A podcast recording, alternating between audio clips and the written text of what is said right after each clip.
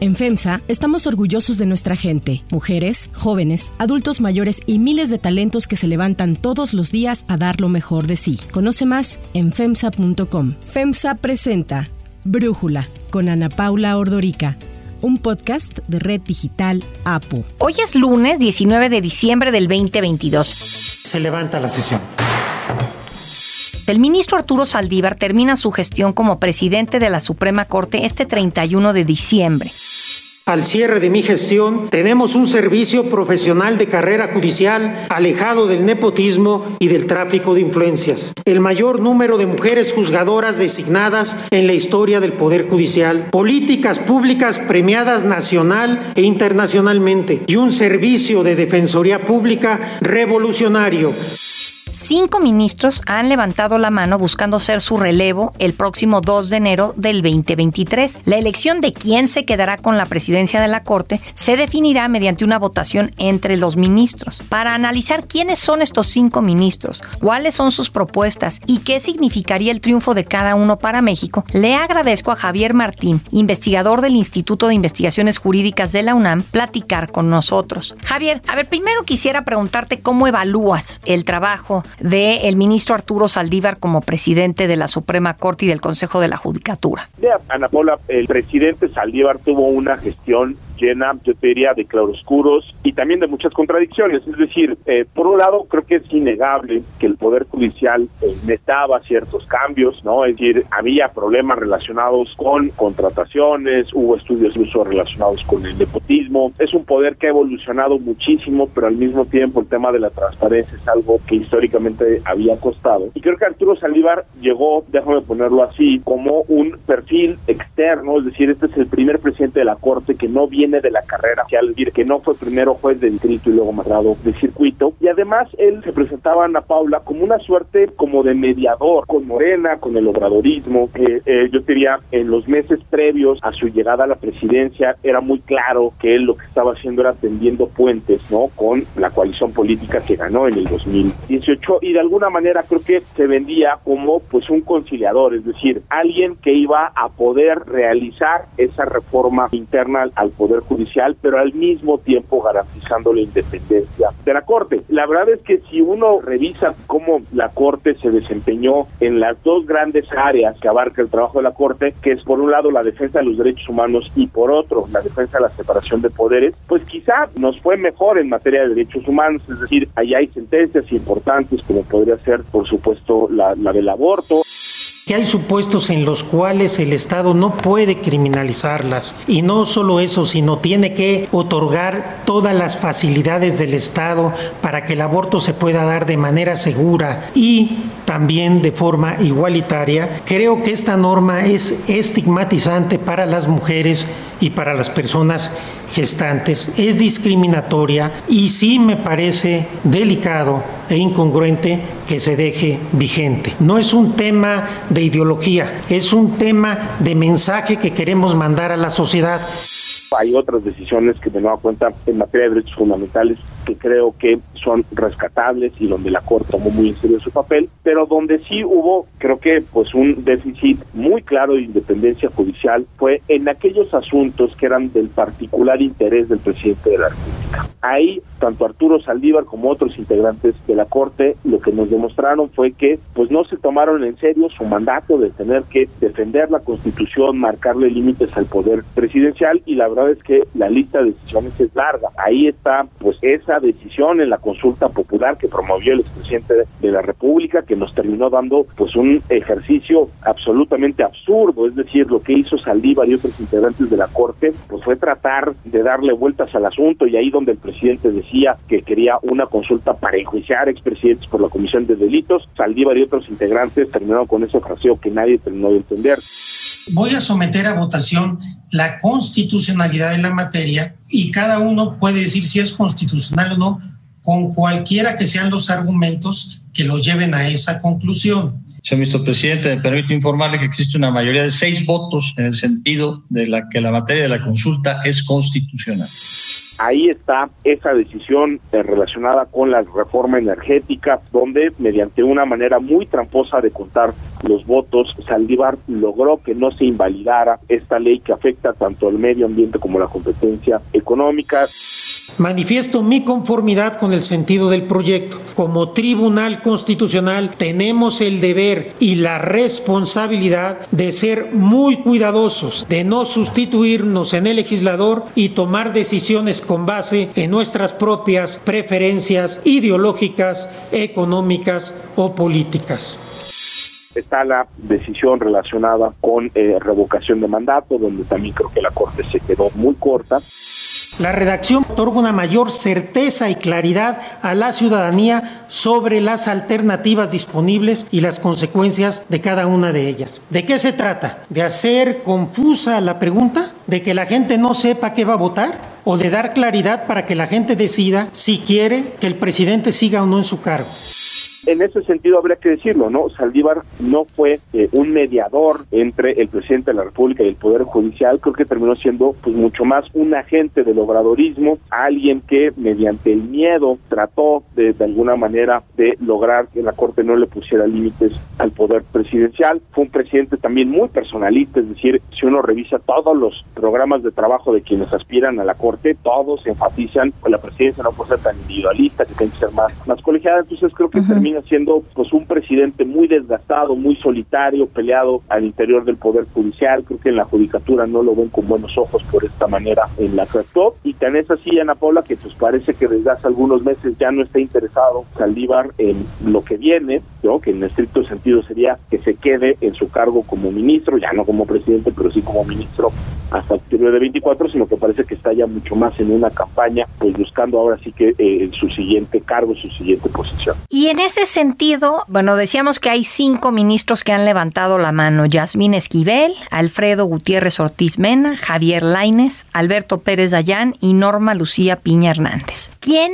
crees tú que sería la mejor opción para México, para la Corte, pero además, ¿quién crees tú que va a quedar y por qué? Mira, yo te diría, creo que hay perfiles muy diferentes y hay uno que destaca para mal por dos razones. La primera es que ha sido una ministra muy poco sólida, digamos, en sus decisiones uh con, con, planteamientos insostenibles, que es Yasmín Esquivel. Hay que pensar que ella, pues, es una integrante que en la discusión, por ejemplo, en la Paula de prisión preventiva oficiosa, llegó a decir, a pesar de que hay una sentencia, imagínate, de la Corte Interamericana que es obligatoria para el Estado mexicano, que dice con todas sus letras que prisión preventiva oficiosa viola presunción de inocencia y viola libertad personal y ahí tenemos a alguien que sin el digamos sin argumentos jurídicos sólidos salió a defender eso alineado absolutamente con las posiciones del gobierno de López Obrador.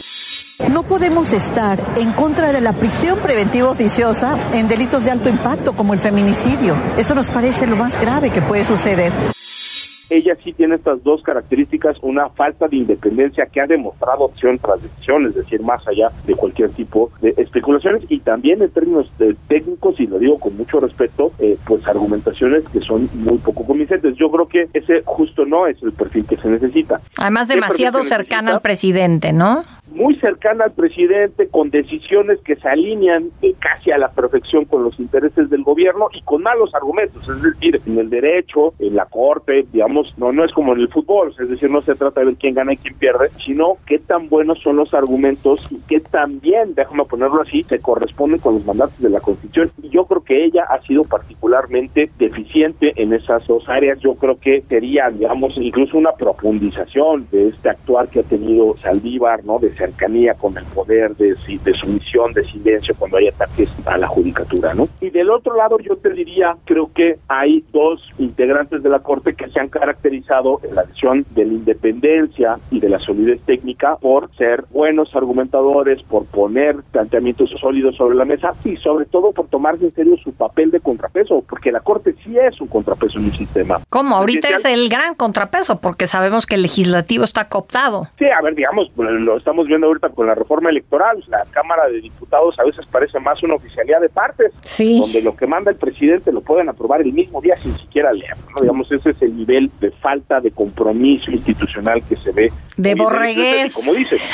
de borregos, borregos en el legislativo. Déjame ponerlo así, no de legisladores representantes de la ciudadanía, sino de integrantes de un movimiento que, déjame ponerlo así, parece no tener decisión propia más allá de la voluntad del presidente. Eso es algo realmente preocupante. Por eso es tan importante que la Suprema Corte sí mantenga su autonomía. Por supuesto, y yo te diría, y la presidencia, por supuesto que solo es uno de once votos, eso pues también lo sabemos. Sí. Pero vaya que importa la presidencia, es decir, importa la manera en que se presenta ante el público, la manera que se llevan las relaciones con los otros poderes, e, el manejo interno de la Corte, también a veces son cosas que pueden pasar desapercibidas, pero el presidente tiene mucho juego, ¿no? Para ver cuándo se discute o no se discute un asunto, cuánto tiempo está ahí un poquito guardado, pues, cuánto tiempo pase lo que se le entregan los asuntos a, las y los este, ministros, tiene mucho poder también como presidenta o presidente del Consejo de la Judicatura, que es el órgano que regula a todas las juezas, jueces, magistrados y magistrados del país. Entonces es una figura muy importante. Eh, yo sí creo que se necesita alguien, de nuevo, no que esté peleado con el gobierno, porque nadie le pide a la Corte que se pelee con el gobierno. Lo único que se le pide, como árbitro constitucional que es, que es que en el momento que cualquier autoridad del partido político que sea, del color que sea, en el momento que rebasan los límites que marca la acción y cometen una infracción, pues que no les tiemble la mano al momento de señalar la falta o sacar la tarjeta. Eso es lo que no ha hecho la Corte muchas ocasiones en la presidencia eh, de Saldívar. Creo que tanto Norma Piña como Javier Lainez han sido ministros y ministros técnicos, en, eh, digamos, muy sólidos en lo técnico y al mismo tiempo con una enorme independencia. Estos son los dos perfiles que te gustan más, Javier Lainez y Norma Piña. Yo creo que en, términos de independencia y solidez técnica, indiscutiblemente son de lo mejor que hay. Otro que también hay que decirlo, ha sido un buen ministro en términos técnicos es Gutiérrez Ortiz Mena, eh, pero él sí ha tenido algunas posiciones muy vacilantes, ¿no? O sea, digamos, él, si vemos su récord de, de, votaciones, los argumentos que ha puesto sobre la mesa, sí creo que hay asuntos donde ha quedado de ver, es decir, el caso, por ejemplo, de consulta de expresidentes, él fue uno de los que votó por regalarlo al presidente de la República eh, la consulta, en el caso de ley de industria eléctrica tuvo un voto diferenciado. Muy raro. también, exacto, ¿no? Digamos, eh, no... no, pero sí o sí, pero no, ¿no?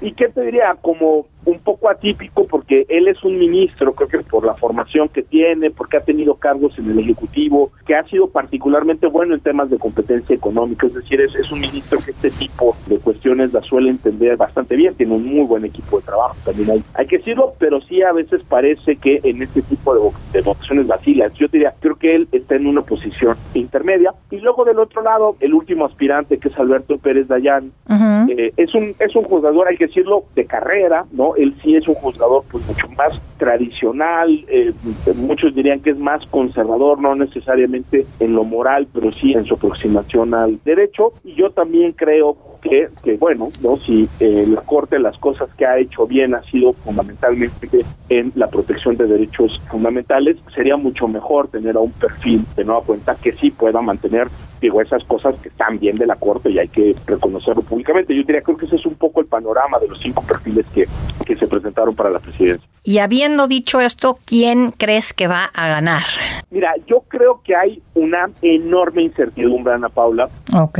¿Por qué? Porque son cinco aspirantes de onza. Es decir, eso en términos electorales, no de sistemas de votaciones, algo relativamente atípico. Es decir, cuando vemos este tipo de disputas, donde solo hay un cargo en disputa, donde solo una persona va a ser electa y se rige por un sistema de que pues quien saca más votos gana, en este caso se seis para para ganar, típicamente lo que suele suceder es que se crean coaliciones, ¿no? Y hay dos candidaturas fuertes. Eso ya no pasó ahorita, ¿no? Es decir, ahorita hay una gran fragmentación. Y yo te diría, creo que esto va a depender mucho de las alianzas que veamos en estos 15 días. Es decir, eh, ahorita, pues ya estamos prácticamente las últimas dos semanas de diciembre, la Corte, ¿no? Ya se presentó el informe del presidente eh, Saldívar. Creo que ahorita viene un cabildeo muy intenso eh, al interior de la Corte. Yo no descarto descartaría incluso que probablemente uno o más integrantes declinen en sus aspiraciones, ya ha pasado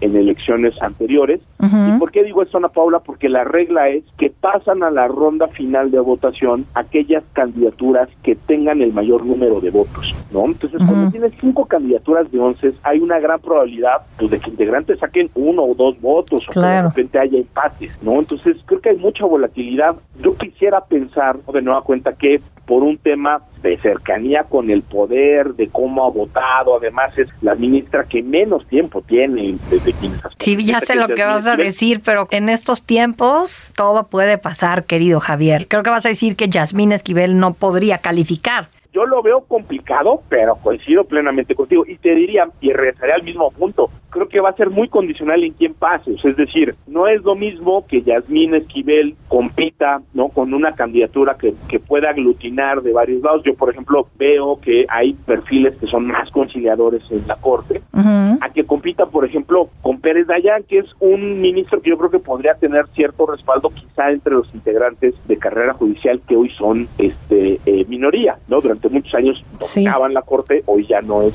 es eso. Entonces, yo sí creo que hay que ser muy precavidos porque la Corte nos puede dar sorpresas, y estas son cosas, Ana Paula, en las que literalmente ese mismo día o los días anteriores las cosas pueden cambiar porque depende del voto de 11 personas. Entonces, en ese sentido, creo que es muy volátil todavía no lo que pueda suceder de aquí al, al, 2 de enero. Javier, pues ya estaremos platicando una vez que se defina. Ojalá que lo podamos hacer contigo. Muchísimas gracias por darnos este análisis. No, hombre, al contrario, Ana Paula, te mando un abrazo muy fuerte y pues ya veremos qué sucede con la Corte. Si te gusta escuchar Brújula, te invitamos a que te suscribas en tu aplicación favorita o que descargues la aplicación Apo Digital. Es totalmente gratis y si te suscribes será más fácil para ti escucharnos. Además, nos puedes dejar un comentario o calificar el podcast para que sigamos creciendo y mejorando para ti.